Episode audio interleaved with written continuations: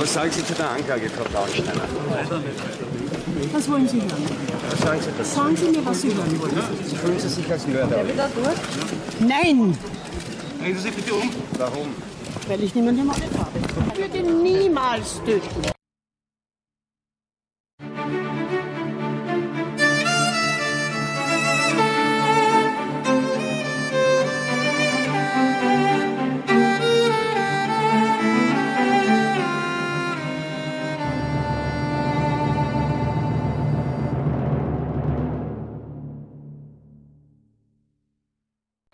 Herzlich willkommen bei den Interrogation Tapes. Wir sind zurück. Nach einem äh, kurzen, aber sehr erholsamen Urlaub kehren wir heute in unserer Folge mit der Analyse des Falls äh, Elfriede Blauensteiner zurück.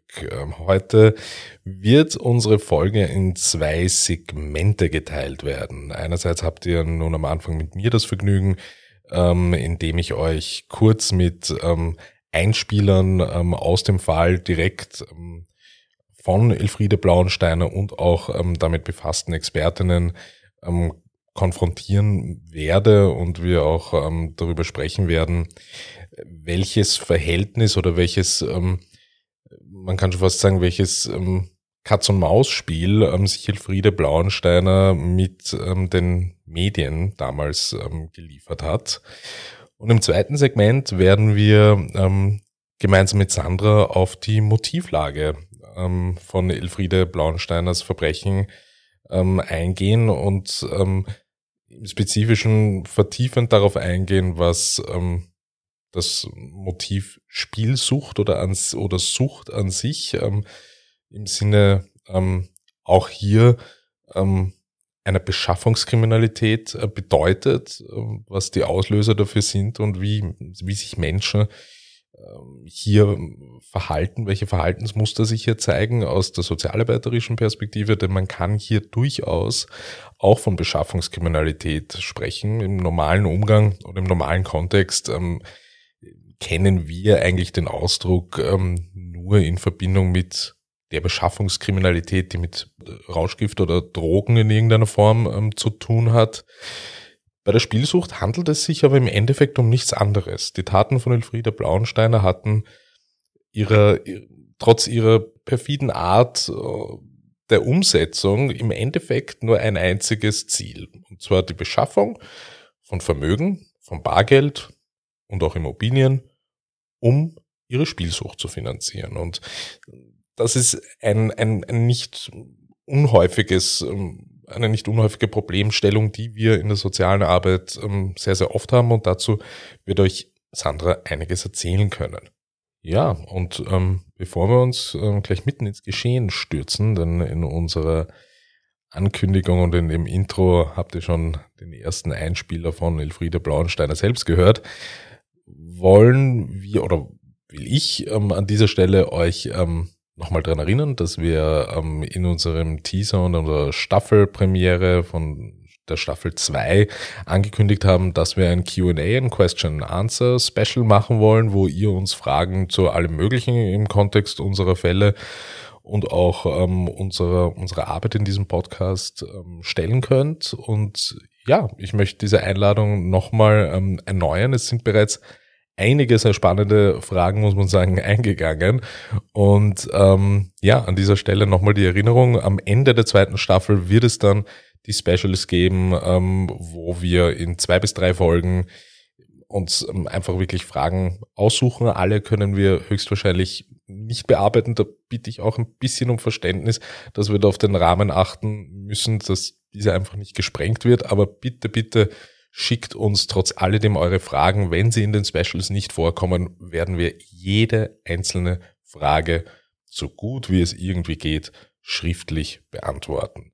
Und bitte stellt uns ähm, eure Fragen entweder an podcast at interrogationtapes.online oder ganz einfach direkt über Instagram at interrogationtapes. Gut, starten wir. So, ich nehme mal gleich Bezug auf ähm, den ersten Einspieler aus dem Intro. Ähm, aus welchem Kontext stammt der? Ähm, 1997 begann die erste Verhandlung gegen Elfriede Blauenstein. Es gab zwei, eine zweite folgte im Jahr 2001. die bereits nach einer erwiesenen Schuld an ähm, Morddelikten erfolgte und keinerlei Auswirk ja, Auswirkung mehr auf ihre auf ihr Strafmaß ähm, hatte. Dennoch, dennoch wurde dieser Prozess ähm, abgehalten. Dieser Ausschnitt stammt aus einer aus dem aus dem eigentlich aus dem ersten Prozesstag, ähm, in dem Elfriede Blauensteiner in ähm, den Gerichtssaal in Krems ähm, praktisch ähm, hier den ersten Gerichts- und Prozesstag äh, begann und in Begleitung ihres Anwalts und Dutzender Journalisten. Und wir verlinken euch gerne auch das, das, das öffentlich zugängliche Material dieser, dieser Einspieler, denn es zeigt äh, auf YouTube auch in einem Video, ähm, Bilder sagen mehr als tausend Worte. Das Bildmaterial zu diesem Einspieler ist wirklich eindrucksvoll, denn allein schon die Art und Weise, äh, wie ähm, Elfriede Blaunsteiner ihre, ihre Entrance, praktisch ihre, ihre, ihren, ihren, ihre Präsentation in die Kameras ähm, und ins Bild schreitet und den, den Raum betritt, wirkt ähm, schon sehr extensiv einstudiert. Also es handelt sich hier definitiv um jemanden, wo man eigentlich heutzutage fast sagen würde, es handelt sich um einen Medienprofi. Und ähm, das, das, das spricht halt spricht halt in diesem Fall einfach Bände, denn Elfriede Blauensteiner war keine Person ähm, der, der breiten Öffentlichkeit, die in irgendeiner Art und Weise zuvor mit Medien Umgang gehabt hat oder im öffentlichen Interesse gestanden ist und, und für, für, den es Routine war.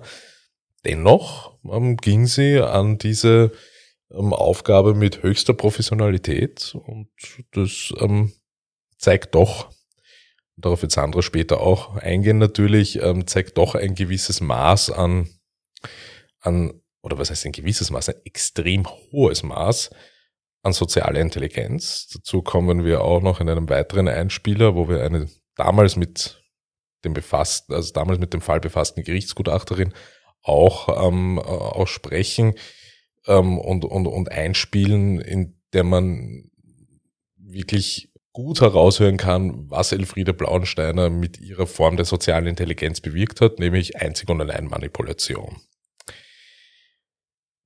Der Einspieler ähm, jetzt zu Beginn im Intro war natürlich ähm, ihre, ihre Eingangsvorstellung und ihre, äh, ihre Vorstellung in der österreichischen Öffentlichkeit in der damaligen Zeit. Also wir sind hier Ende der 90er Jahre und Elfriede Blauensteiner ist eine geschäftige ähm, Dame mittleren Alters, die ähm, sich sehr selbstbewusst und ähm, traditionell präsentiert, kann man fast schon sagen, und auch hier ganz klar den Journalisten mal sagt, was sie hören wollen, beziehungsweise sie auch wirklich direkt fragt, was sie denn hören wollen. Und wie ein guter Medienprofi hat man sich auch ein gutes Visual ähm, zurechtgelegt, indem man ähm, wirklich ein, ein, ein optisches Gimmick entweder in die Kamera hält oder zur Schau stellt, waren es in den 90ern ähm, für manche Politiker Tafel, die man ähm, ins Fernsehen gehalten hat, was bis dato neu war, war es für Elfriede Blauensteiner ein Kruzifix, ein kleines, ähm, das sie demonstrativ in die Kamera geprescht hat, praktisch schon vor die Linse geknallt hat, indem sie gesagt hat, nein, sie ist keine Mörderin und sie würde, würde niemals töten. Ja, also so viel ähm, zu, zu Elfriede Blauensteiners sehr eingeübten, von Beginn an eingeübten Umgang mit Medien, der einfach mit ihrer Art und Weise zu tun gehabt hat, wie sie durchs Leben gegangen ist. Also sie hat jetzt ähm, Journalisten in der Öffentlichkeit und in Interviews nicht anders behandelt als alle anderen Menschen, mit denen sie in ihrem Umfeld zu tun hatte, denn sie hatte eben die soziale Intelligenz und das Gespür, ähm, sehr genau zu erkennen, was das Gegenüber in dem Moment gerade von einem will und was es braucht. Und das ist eine, eine eine, ja, eine Fähigkeit, die jetzt ähm, nicht unüblich ist, nur kommt es halt natürlich immer darauf an, ähm, wie man diese instrumentalisiert und man kann, wie so vieles, ähm, auch diese Fähigkeit für seine eigenen Zwecke instrumentalisieren. Und das hat Elfriede Blauensteiner, denke ich, in, in Perfektion über Jahrzehnte hinweg getan. Wir gehen jetzt zu unserem nächsten Einspieler. Auch der ist direkt von Elfriede Blaunsteine. Hier geht's äh, nun ein wenig in einem Themenwechsel um ähm, Elfriede Blaunsteiners Expertise, äh, medizinischen Expertise. Denn man kann eine soziale Intelligenz haben, die sehr ausgeprägt ist und die auf manipulative Art und Weise zwar auslegen, nur das alleine ähm, gibt einem noch nicht das Know-how, um sich zu überlegen oder auch sich das Wissen anzueignen, die Opfer, die in unserer Fallfolge genannt wo, wurden, ähm, auf die Art und Weise, wie sie es geplant hat, dann auch wirklich umzubringen. Denn ähm, Euklagon und ähm, Anafranil, eben ein, ein ähm, Medika also Anafranil ein, ein Antidepressivum und Euklagon ähm, ein Präparat ähm, zur Insulinregulierung ähm, und Produktion, ist natürlich etwas im Zusammenspiel, das ähm, Elfriede Blaunsteiner in ihren diversesten Begegnungen mit pflegebedürftigen oder zumindest bald pflegebedürftigen Personen ausgiebig testen und ähm, in ihrer Funktionsweise erproben konnte. Und das begann, wie viele meinen, mit ihrem Mann, dem Herrn Blaunsteiner. Ähm, wir hören aber mal jetzt kurz rein, was Elfriede Blaunsteiner zumindest zu Anafranil, dem Präparat Anafranil selbst sagt. Auch hier wieder in direkten Umgang mit einem Journalisten. Na, Anafranil habe ich genommen, nachdem mein Mann gestorben ist und ich nervlich kaputt war. Ich habe schon lange kein Anafranil mehr. Aber Denn wenn ich es nicht mehr brauche, entsorge ich es. Sie geben es. Das sagen Sie. Sehen Sie, dafür will ich Sie nicht, weil Sie vorlaut sind. Ja, also Elfriede Blaunsteiner wird hier ganz gezielt zum Präparat Anafranil gefragt und ähm, sagt gerade heraus, dass sie die selber konsumiert hat und weil sie nach dem Tod ihres Mannes ähm, unter psychischen äh, Beschwerden gelitten hat und ähm, sämtliche Reste, die sie von diesem Präparat noch hatte, laut ihrer Aussage entsorgt hat. Auf die Nachfrage, beziehungsweise ist keine Nachfrage des Journalisten natürlich, den Einwurf ähm, nach dem, nach dem argumentativen Ausschlussprinzip, naja, wenn sie es nicht nimmt, heißt es ja aber nicht, dass es jemand anderem gibt, ähm, kam äh, eben die, die Fragestellung des, des, des Journalisten, naja, aber sie geben es, sie verabreichen es. Ähm, und, und, und hier wieder ganz, ganz maßgeblich und bezeichnend für, für Elfriede Blaunstein in dieser Situation, dass der Journalist nun gleich einmal abgewertet, bewertet und ähm, in ihrer Beliebtheitsskala öffentlich, öffentlichkeitswirksam vor Dutzenden anderen Journalisten gleich einmal abgewertet wird. Wir- Ich will jetzt nicht eine zu große Parallele ziehen, aber ich erinnere mich in diesem Kontext schon ein wenig an gewisse Pressekonferenzen eines damaligen amerikanischen Präsidenten, der nun gerade dabei ist, wieder kandidieren zu wollen für die Präsidentschaft, der öffentlich in Pressekonferenzen gemeint hat, ähm, nur Fragen von gewissen Sendern entgegennehmen zu wollen und die anderen Sender mit ihren Anfragen richtig schön medienwirksam, weil das alles live übertragen wurde, ähm, disqualifiziert hat, indem er gemeint hat, nein, mit ihnen spreche ich nicht, sie sind Fake News, ähm, ihre Fragestellungen basieren nur auf Lügen. Elfriede Blaunsteiner antwortet auf die Frage hin, naja, haben Sie Anafranil verabreicht, dahingehend, dass sie meinten, nur das sagen Sie.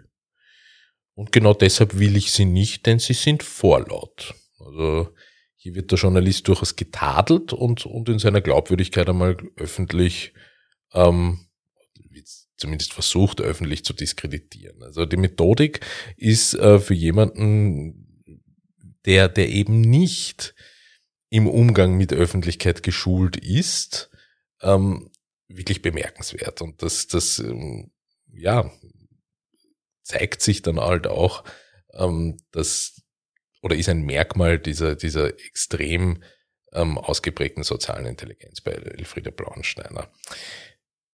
Wir gehen zum nächsten Einspieler. Und zwar hören wir jetzt ähm, eine damals mit dem Fall befasste Gerichtsgutachterin, ähm, Sigrun äh, Rosmanit, die ähm, beschreibt dem genau diesen, die, die, diese ausgeprägte Form und manipulativ gesteuerte Form der sozialen Intelligenz bei Elfriede Blauensteiner beschreibt. Hören wir da mal rein. Hervorragend und eigentlich phänomenal zu benennen war ihre soziale Intelligenz. Diese soziale Intelligenz ist das sofortige äh, Abchecken eines anderen und eigentlich äh, manipulative Vorgehen, um ihn zu benutzen für eigene Bedürfnisse. Wir wollen hier natürlich festhalten, dass es sich hier um die Analyse und die Meinungen der Gerichtsgutachterin eben gehandelt hat. Wir in weiterer Folge, aber jetzt nun ähm, in unserem nächsten Segment dann auch ähm, von Sandra aus der Perspektive der sozialen Arbeit das noch einmal genau beleuchten. In unserem nächsten ähm, Einspieler hören wir wieder Frau Rosmanit, die ähm, jetzt in gewisser Art und Weise schon, das finde ich auch bemerkenswert, Ende der 90er, wo dieser Prozess stattfand, beschreibt, wie Elfriede Blauensteiner in Reinkultur Waterpoutism ähm, praktiziert. Ähm, auch das ist etwas, das wir aus der jüngeren amerikanischen Politik jetzt nun schon recht gut kennen. Und zwar geht es einfach darum, dass man gezielte Fragen zu inhaltlichen Themen, wo ähm, man eigentlich gewohnt war und gewohnt sein sollte, dass man zumindest in Teilen, wenn wir jetzt uns in, in Politikfeldern bewegen, in Teilen ähm, Antworten bekommt, die wenigstens ansatzweise etwas mit dem Inhalt, mit der inhaltlichen Fragestellung zu tun haben, äh, bekommt, bekommt man aber stattdessen ähm, etwas ganz anderes, nämlich ähm, vielleicht nur einen Bezug in einem, wenn es hochkommt, einem einzigen Satz auf das, auf die Fragestellung und danach einen sofortigen Themenschwenk indem man versucht, die Aufmerksamkeit der Fragestellenden und vor allem des Publikums, um das es hier ähm, auch äh, bei Elfriede Blauensteiner geht, auf ein ganz, ganz anderes Thema zu lenken. Und das macht Elfriede Blauensteiner wirklich hervorragend. Und ich würde fast schon behaupten, auf eine professionellere Art und Weise, als es mancher Politiker heutzutage tut, nachdem dies ja vor allem ähm, in Amerika Schule gemacht hat und ähm, hier wirklich bis zum Exzess äh, betrieben wird. Hören wir da mal rein. Es gehörte zu einer ihrer faszinierenden Fähigkeiten, muss man sagen, alle, die mit ihr gesprochen haben, letztlich an der Nase auch herumzuführen, denn sie hat jedem was anderes erzählt. Beziehungsweise bei konkreten Fragen hat sie von interessanten Dingen am Rande angefangen zu erzählen und hat so den Untersuchenden verleitet, äh, auf ein ganz anderes Thema zu kommen. Ja, also hier wird berichtet, dass Elfriede Blauensteiner natürlich genau diesen Whataboutism nicht nur praktiziert hat ähm, in der Öffentlichkeit Journalistinnen gegenüber, sondern auch wirklich ganz gezielt in den Verhören. Elfriede Blauensteiner hat also wirklich ähm, bereits Ende der 90er ähm, Whataboutism praktiziert und ähm, ja, gewisse Fake News und Fake Media Strategien angewandt, um hier ihre eigene Geschichte, ihre eigene Storyline zu erzählen, öffentlich, medienwirksam und auch in und auch als Verhörtaktik. Ja. Und wir haben bis jetzt in unseren Interrogation Tapes immer von Verhörtaktiken der Polizei oder der, der ermittelnden Behörden gesprochen. Hier kann man durchaus auch, und auch das gehört dazu, von Verhörtaktiken auf Täterinnenseite sprechen. In diesem Sinn würden wir jetzt in unser zweites Segment wechseln und in die sozialarbeiterische Analyse mit Sandra einsteigen, wo wir uns noch einmal ganz genau die Motivlagen dieser Tat von Elfriede Blauensteiner oder dieser Serientaten von Elfriede Blauensteiner anschauen. Ja, angekommen jetzt in unserem ähm, analytischen Segment, in dem wir gemeinsam mit Sandra, hallo. Hallo jetzt versuchen, ähm, Elfriede Blauensteiners ja, Verhaltensmuster in dem Sinn ein bisschen aufzudröseln und Sandra, du wirst versuchen, uns ein bisschen einen, einen Einblick in ihre, in ihre Verhaltenslogik und ihre, ihre Struktur irgendwie zu geben. Wollen wir es, wollen wir es angehen mit dem Thema soziale Intelligenz. genau, wir können es angehen.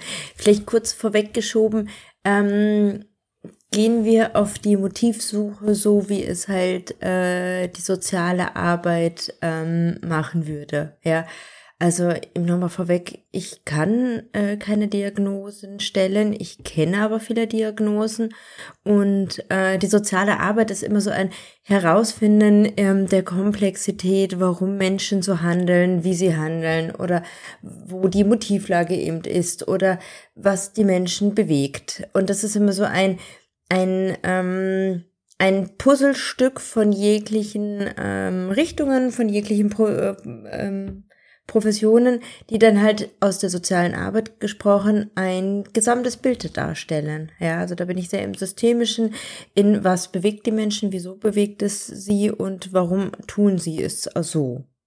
Ja, soziale Intelligenz, ähm, es gibt die Fähigkeit der sozialen Intelligenz. Es gibt Menschen, die haben sie sehr stark ausgeprägt. Es gibt Menschen, die haben sie weniger stark ausgeprägt. Ja. Und es gibt Menschen, die haben sie fast gar nicht. Ja. Ja. Also es gibt auch den, den akuten Mangel davon.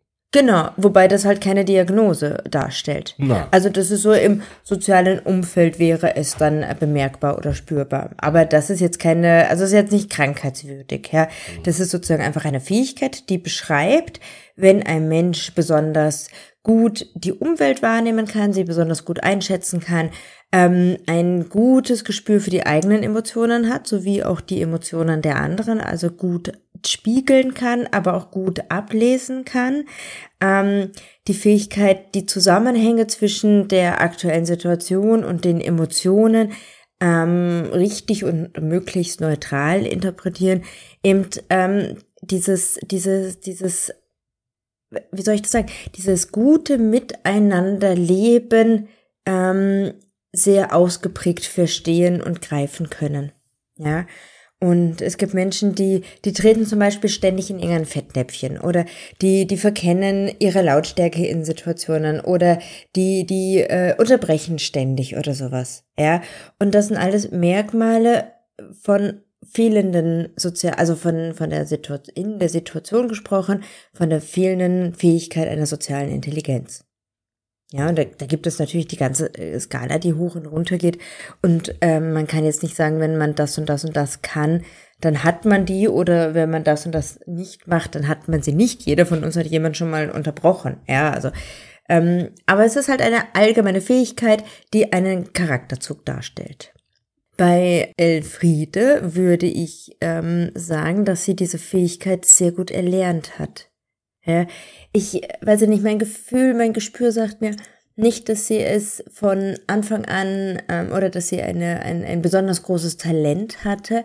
Nein, sie hat sich das sehr, sehr gut angeeignet. Ja. Sie ist ja in einer Zeit geboren, wo ähm, Frauen, vor allen Dingen in Österreich, noch verdammt wenig Rechte hatten. In der Zwischenkriegszeit. Genau, ja. Ihre Kindheit und Jugend war geprägt von Hunger. Ja, also genau, da kommen wir so in dieses Wirtschaftliche, ja. Ähm, sie hatte, also Frauen in der Zeit hatten zum Beispiel noch kein Wahlrecht, ja. Sie hatten noch nicht mal die Möglichkeit, sich ein eigenes Konto eröffnen zu lassen. Sie brauchten für eine Ausbildung noch einen Vormund. Das war ja in Österreich noch richtig Ja. ähm, stark gelebt. Ja. ja, also die Gesetze waren weit davon entfernt von irgendeiner Gleichberechtigung.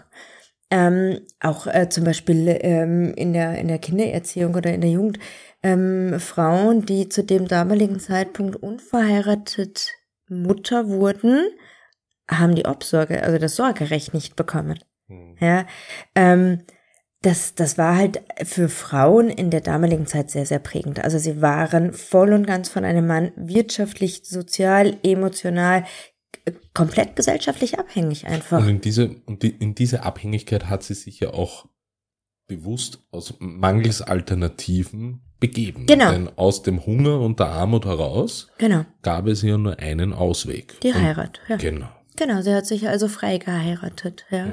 Also um irgendwie rauszukommen, konnte sie sich nur in die nächste Abhängigkeit begeben. Ja, eine andere Variante gab es nicht. Und ich glaube, dieses, ähm, also da steckt so viel, so viel ähm, identitätsbildende Situationen drin. Also die Nachkriegszeit ist eine sehr, sehr besondere Generation, ja, weil bei der Nachkriegszeit, bei den Kindern der Nachkriegszeit sprechen wir nämlich von einer sehr, im Endeffekt einer sehr vernachlässigten Generation, weil deren Eltern haben die Nachkriegsschäden aufgebaut. Das heißt, die Eltern waren nicht greifbar. Die Eltern dieser Nachkriegskinder haben das Traumata des Krieges erlebt. Und ähm, es gibt, also es gibt wirklich Studien, dass das total, die das total gut belegen, dass diese Kinder eine sehr spezielle Beziehung oder Nichtbeziehung äh, bekommen haben. Es waren unglaublich viele Kinder, die haben den Leid und das Schrecken und das Traumata ihrer Eltern nicht mehr erlebt oder nur noch am Rande erlebt und haben aber gleichzeitig in den Trümmern gespielt, wo aber niemand auf sie geschaut hat. Ja, und das ist so eine ganz spezielle Geschichte von einer Generation, die komplett traumatisiert wurde aufgrund des Krieges und diese komplette traumatisierte Generation bekommt wiederum Kinder. Ja, und da sind wir, da sind wir in den Nachkriegskindern. Ja, und die haben, die haben, die waren sich selbst überlassen. Ja, und die waren auch davon wiederum abhängig. Ja, weil die waren, die, die waren, also von einem fehlenden ähm, Konstrukt einer Gesellschaft oder einer, einer Bildungssituation und so weiter findet man sich einfach Wege. Ja, Hunger ist dann eine Begleiterscheinung. Und natürlich, gerade wer solche essentiellen Ängste hatte wie Hunger oder, äh, oder Not oder ähm, auch Gewalt und äh, finanzielle Nöten im Allgemeinen, die wären kreativ. Ja, die versuchen natürlich Wege zu finden und das geht auch mit in die Familie einher. Wie kriegen wir Geld? Wie kriegen wir Essen? Wen können wir schicken? Wer kann was klauen? Ja, da gibt's ja zigtausend Varianten. Aber wie erklärst du dir dann, dann ihre, ihre unfassbare Fähigkeit des öffentlichen Auftritts und der Fähigkeit, mit der Öffentlichkeit und mit Medien umzugehen? Denn Mhm. Was ich in meiner Recherche leider Gottes nicht so genau rausfinden konnte, ist, wie ihre, aber dazu kommen wir eh auch später zum Thema Süchte, Abhängigkeiten mhm. und Spielsucht, vor allem in ihrem Fall, wie das entstand und wie das begann. Ich habe zwei Theorien. Und die eine Theorie ist ähm, eine gewisse ähm, schauspielerische Leistung. Ja, und da, Zweifellos. Genau, da gehen wir auch wieder zurück in die, in die hungernden Kinder, die äh, gelernt haben, ihre eigenen Bedürfnisse zu überspielen, ja, oder auch äh, Furcht oder, oder, oder Angst zu überspielen. Und ähm, gleichzeitig haben diese Nachkriegskinder sehr oft diesen sehr starken Willen. Ja, also diese Kindergruppe war ja, also es gab ja überall diese losgelassenen Kindergruppen und ähm, dieses soziale Gefüge in Kindergruppen ist ein sehr, sehr spezielles. Ja, also da haben wir immer ein Alpha-Tier, da haben wir immer ein Beta, dann Gamma. Du hast alle diese, diese Positionen hast du in einem Kinderteam in Perfektion vertreten. Ja, und ähm, es gibt sehr, sehr viele Kinder, die sich in solchen Verfü äh, Gefügen ähm, befunden haben, die dann gesagt haben, und ich mache alles anders. Und ich schwöre mir, ich werde in meinem Leben nie wieder hungern. Da kommt ein unglaublich starker Wille hervor.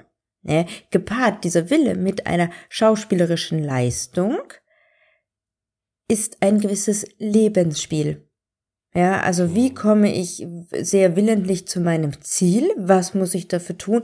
Wen muss ich dafür bedienen? Ja, welches Publikum bediene ich dafür? Ja, weil diese Fernsehauftritte haben ihr Geld gebracht. Also diese Talkshows gelaufen, die ist ja, die ist ja sehr, sehr präsent gewesen, ja. Mhm.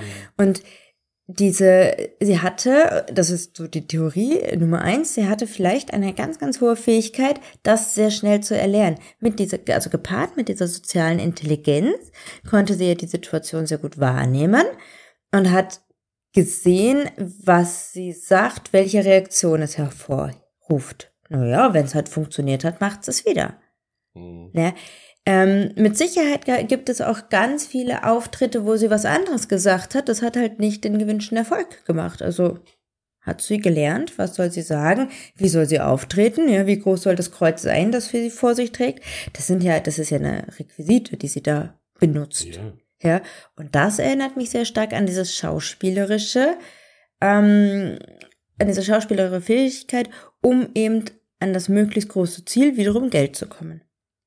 Genau, also mich erinnert es vor allem, und das hat mich vorhin schon so fasziniert, an, an sehr brandaktuelle politische mhm. Methodiken, mhm. die ähm, eben von Elfriede Blauensteiner schon angewandt genau. werden. Ob das Whataboutism ist oder ob das einfach ähm, die, die Darstellung von Fake News und Fake Media ist, ähm, die hier natürlich noch nicht diesen Namen trägt, ja, und sie auch nicht mit Anglizismen um sich wirft. Aber ähm, es ist genau dasselbe. Im Endeffekt ja. Ja, sie bedient. Und das ist halt etwas, wo ich mir denke, dass sie das aus ihrem Alltag einfach auch kennt und, und, und praktiziert hat. Denn von Mann zu Mann oder von Pflegefall zu Pflegefall, also die Menschen, die zu Pflegefällen leider dann wurden, ihre Opfer durch ihre Behandlung, ähm, hat sie sich ja jedes Mal, sie hat ja Zeitungsannoncen ähm, geschalten, hat sie sich ja jedes Mal ähm, äh, praktisch ähm, in eine neue gesellschaftliche ähm, Struktur ähm, praktisch ähm, integrieren müssen Mhm. und ähm, mit neuen Verwandten sich arrangieren müssen, mit einem neuen Umfeld, ähm, in, einem, in einem neuen Ort, in einem neuen Bundesland. Und da, wenn man sich da in den Recherchen Berichte durchliest von dem, den unmittelbaren Nachbarn oder engeren Verwandten ihrer Opfer, die Schilderungen, die die abgeben zu Elfriede Blauensteiner, sind einfach so in einem durch, na, wir waren beeindruckt. Positiv, ja. Eine, eine, eine elegante, Mhm. eloquente, ähm, schillernde Persönlichkeit, Mhm.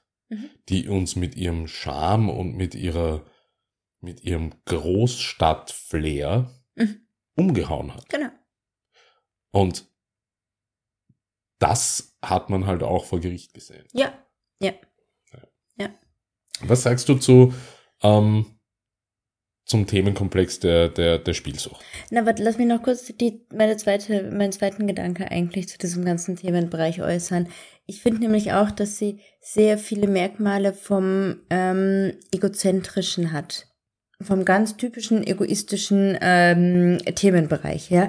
Dieses Herabwürdigen oder, her, ähm, oder dieses ähm, herabwürdigende Verhalten einem anderen Menschen gegenüber, Mhm. ja. Das ist sowas von klassisch egozentrisch, ja. Ja. Also, wenn ich ein Egoist bin, dann ist mein erste, mein erstes Auftreten, ich komme in eine Situation herein und würdige diese Situation ab, ja.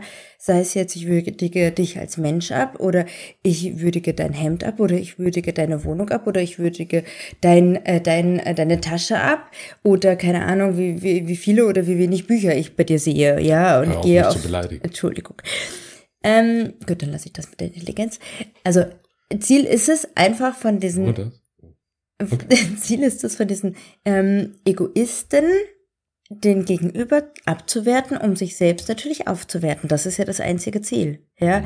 Und umso mehr ich meine, meine Umgebung abwerte, und zwar so auch so, so in Gänze, umso besser kann ich mich darstellen. Ja. Auch eine sehr große Beeinflussung, die da drin ähm, ist, ja, weil indem ich dich abwerte, kann ich dir ja auch wieder irgendwas Gutes im Charakter, ja. Also keine Ahnung, du hast jetzt eine Bibliothek, da stehen 100 Bücher und ich komme rein und sag, "Hm, das sind aber nur 100 Bücher. Na, ich hätte jetzt aber mehr Bildung zugetraut. Ja. Und gleichzeitig sage ich aber, ah, aber dieser Band, der ist toll, der zeigt Bildung. Ja, das hat sie auch mit dem einen Journalisten in dem einen Einspieler vorher gemacht, Genau. wo sie gesagt hat, das ist der Grund, warum ich sie nicht will. Sie sind vorlaut. Ja, ja, ja. Ähm, Wobei da ist auch noch so eine Altersgeschichte, glaube ich, drin. das ist auch So eine, so eine gesellschaftliche Tadelgeschichte. Tadel. Also Ja. red du nicht so mit mir, du junges Bürschchen. Genau. So, ja. Genau.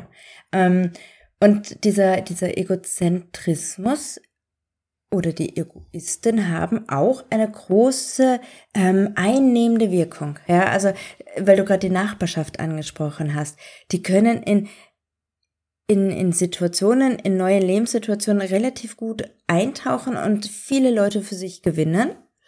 Aber das Problem ist, sie können sie wenig oder seltenst sehr lange halten über viele Jahre hinweg. Ja, aber ich weiß nicht, ob uns ähm, viele viele äh, Personen zuhören, die schon mal mit einem Egoisten zusammen gewesen waren. Die können das überhaupt nicht verstehen, warum diese Menschen noch mal eine gute Beziehung finden. Ja, und die finden aber eine gute Beziehung. Ja, also die bleiben nicht alleine. Ja, die brauchen schon auch die Partnerschaft. Ja, und bei ihr war das vielleicht ähnlich. Ja, also sie bedient sich ja auch von diesen, also auf die Sucht und äh, Geld und so weiter, Motivlage können wir, kommen wir ja später noch zu sprechen, aber sie bedient sich ja auch dem sozialen Umfeld wieder. Ja, und sie stellt sich ja einmal als super tolle Ehefrau oder als super tolle Pflegerin oder als super tolle Nachbarin dar. Es gibt ja, also alles, egal wie, super toll. Ja, und das, das, das ist sie in ihrer äh, Identität. Ja, darüber Ja. klassifiziert sie sich halt auch. Ja. Also ich weiß nicht, inwieweit da nicht auch so eine, ja, so eine egoistische Geschichte, was auch eine gewisse, ähm, Egozentrik spielt da sicher eine Rolle, ja klar. genau, und ob Und das nicht in einen Merkmale. Krankheitsbereich schon hineingeht. Hm. Thema Abhängigkeiten. Ja. Spielsucht. Böse Geschichte. Ja. Also habe ich noch immer in meinem beruflichen Kontext sehr häufig. Mhm. Ähm, ist, steht Alkohol- oder Drogensucht, finde ich, in nichts nach. Ja. Abgesehen von den körperlichen Mhm, ähm, Auswirkungen auf, auf, auf die körperliche Gesundheit, aber vom Suchtverhalten her und von den psychischen Auswirkungen und der psychischen Abhängigkeit, finde ich, kann das dem allen das Wasser reichen. Ja, ist es eine Sucht wie alles andere auch. Ja. Genau, genau. Bei der Spielsucht haben wir dieses ähm, spezielle Phänomen, dass es keine äußere Substanz gibt, die dem Körper zugefügt wird. Ja, also jeder von uns wird äh, Drogensucht oder Alkoholsucht kennen.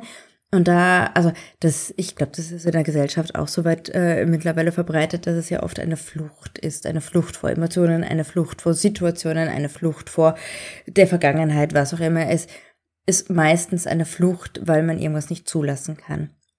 Und deswegen betäubt man sich quasi. Ja, deswegen greift man zu den Drogen, deswegen greift man zum Alkohol, um sich ein Stück weit abzuschalten. Ja, ähm, auch alleine beim Cannabiskonsum ist das auch, ja. Ähm, keine Ahnung, äh, ich hab, bin schlecht drauf, naja, dann ziehe ich mir einen Joint rein und schon geht's mir besser. Ja, ich setze mich halt nicht damit auseinander, wieso bin ich schlecht drauf. Ja. Ähm, und bei der Spielsucht ist das auch eine wichtige Motivgeschichte. Ja, aber das, das, das Besondere bei der Spielsucht ist nämlich, dass dieser Erfolg in dem Spielverhalten zu einer Dopaminausschüttung im Gehirn führt. Und dieses Dopamin im Gehirn ist es unser Belohnungssystem. Und dadurch erleben wir wiederum ein, ein positives Gefühl. Und das ist diese Sucht. Also die Sucht bezieht sich körper, auch körperlich messbar darauf, dass diese, dass das Dopamin ausgeschüttet werden muss. Und deswegen muss man auch ständig und immer wieder spielen. Es reicht am Anfang, so wie in jeder anderen Sucht auch. Ich gehe, weiß ich nicht, einmal ins Casino und spiele da eine Runde und gehe danach nach Hause. Aber wenn mir diese Dopaminausschüttung für den nächsten Besuch nicht mehr reicht, dann muss ich weiterspielen. Ja, und auch wenn ich dann zehnmal gewonnen habe und mein Gehirn ist schon so ähm, dran gewöhnt, dann muss ich wieder weiterspielen. Ja, das ist das Besondere und das ist genauso eine Sucht, weil das genauso eine ein Herausnehmen aus der Situation, aus der Emotion, aus der Erinnerung, aus was auch immer ist. Ja, Es muss ja, es muss ja wirklich krass sein, weil ich in den, in den, oder krass gewesen sein, in den Recherchen herausgefunden habe, dass sie im Jahr im Schnitt zwischen 50 und 100 Casino-Besuche absolviert hat. Das heißt, Unmengen an Geld hier verschlungen wurden und ähm, ein finanzieller Schaden von in etwa, damals waren es noch österreichische Schilling, von in etwa, äh, von in etwa 15 Millionen Schilling entstanden sind. Also ein Was bisschen was das? über eine Million Euro. Das ist für heutige Verhältnisse auch nicht wenig. Und aber unvorstellbar, wie viel Geld es damals. Ähm, unvorstellbar. ja. Aber es, Geld ist, ist wertlos. Es geht nicht um den Wert von Geld. Also da, da verschwimmt auch diese, diese, diese Werteskala. Ja. Ja. Ähm, also auch wir sind aufgewachsen in einer Werteskala. Wir leben entsprechend unserer gesellschaftlichen ähm, Struktur in einer Werteskala, was sich auch über unser Gehalt, über unseren Wohnraum, über, keine Ahnung, Statussymbole äußert. Ja, Ja. also wie teuer ist meine Uhr, wie teuer ist mein Auto, wie teuer ist mein, weiß ich nicht, was mein Urlaubsziel. Ja. Und ich bewege mich wenn es gut geht, immer im gleichen, beziehungsweise will aufsteigen. Ja, aber das ist natürlich sehr unterschiedlich.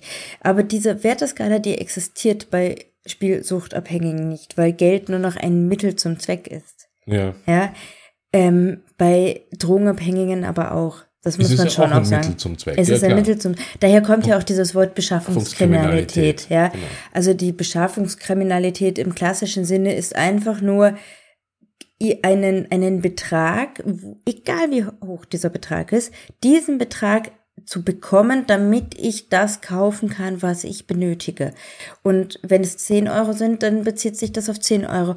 Und wenn es 50 Euro sind, 100, äh, 50. Und wenn es 1000 sind, dann wären es 1000. Ja. Es hat keinen Wert mehr. Es geht nur noch darum, ich muss mir das beschaffen und dafür muss ich, keine Ahnung, die Summe auftreiben. Ja. Und das ist halt das Gefährliche, weil die Beschaffungskriminalität drückt halt auch zum Beispiel die extrem die Prostitution, ja, weil die, die Preise niedriger werden. Die Beschaffungskriminalität ver, ähm, verleitet zu diesen kleinen Einbrüchen, weil es gar nicht mehr um große, riesige Summen geht, ja, sondern das sind diese lauter kleinen Einbrüche oft in, in, in Straßen oder in, in größeren äh, Wohnhausanlagen, wo es dann nur um einen Wert pro Wohnung, weiß ich nicht, von 50, 60 Euro sind. Das ist genau das, was sie brauchen. Ja. Mhm. Und bei Spielsüchtigen, die brauchen natürlich wesentlich mehr Geld, weil es da um ganz andere Summen geht, aber es hat nicht mehr den Wert, den wir uns, glaube ich, jetzt, ähm, den, den den wir damit verbinden. Ja. Ja, spannend. Also ich habe selten einen Fall gehabt und wir werden jetzt ja, wie, wir- wie angekündigt, bereits mehrere, mehrere Fälle aus Österreich auch, auch, auch mal bringen, ähm, der jemanden dargestellt hat, der in einer, in einer so manipulativen Art und Mhm. Weise agiert hat. Also war schon wirklich sehr spannend. Ja, weil sie hat ja auch irgendwann bei einmal bei einem, ähm, bei einem Auszug gesagt, sie tötet nicht. Ja. Ja. Und ich glaube, das äh, glaubt sie, glaubt, hat sie geglaubt und äh, ist ihr auch zu glauben, ja, weil ähm, sie in ihrer Wortwahl verwendet sie das Töten sehr bewusst, ja. Sie sagt nicht, ich habe niemanden ermordet, sondern sie tötet nicht, ja. Ja, Dass ja. sie jemanden, naja, vielleicht vergessen hat, das Fenster zuzumachen und dieser ist umgekommen oder äh, aktive, passive Sterbehilfe ist nicht, also da, da würde ich wetten drauf, dass das nicht in ihre Definition von töten hineingeht. Hm. Ja, ist wirklich ein krasser Fall und ähm, ich bin sehr froh, dass wir ihn in der Intensität auch ähm, machen konnten. Ich bedanke mich an der Stelle Gerne. und wir hören uns beim nächsten Mal. Bis dann. Bis dann. Tschüss. Tschüss.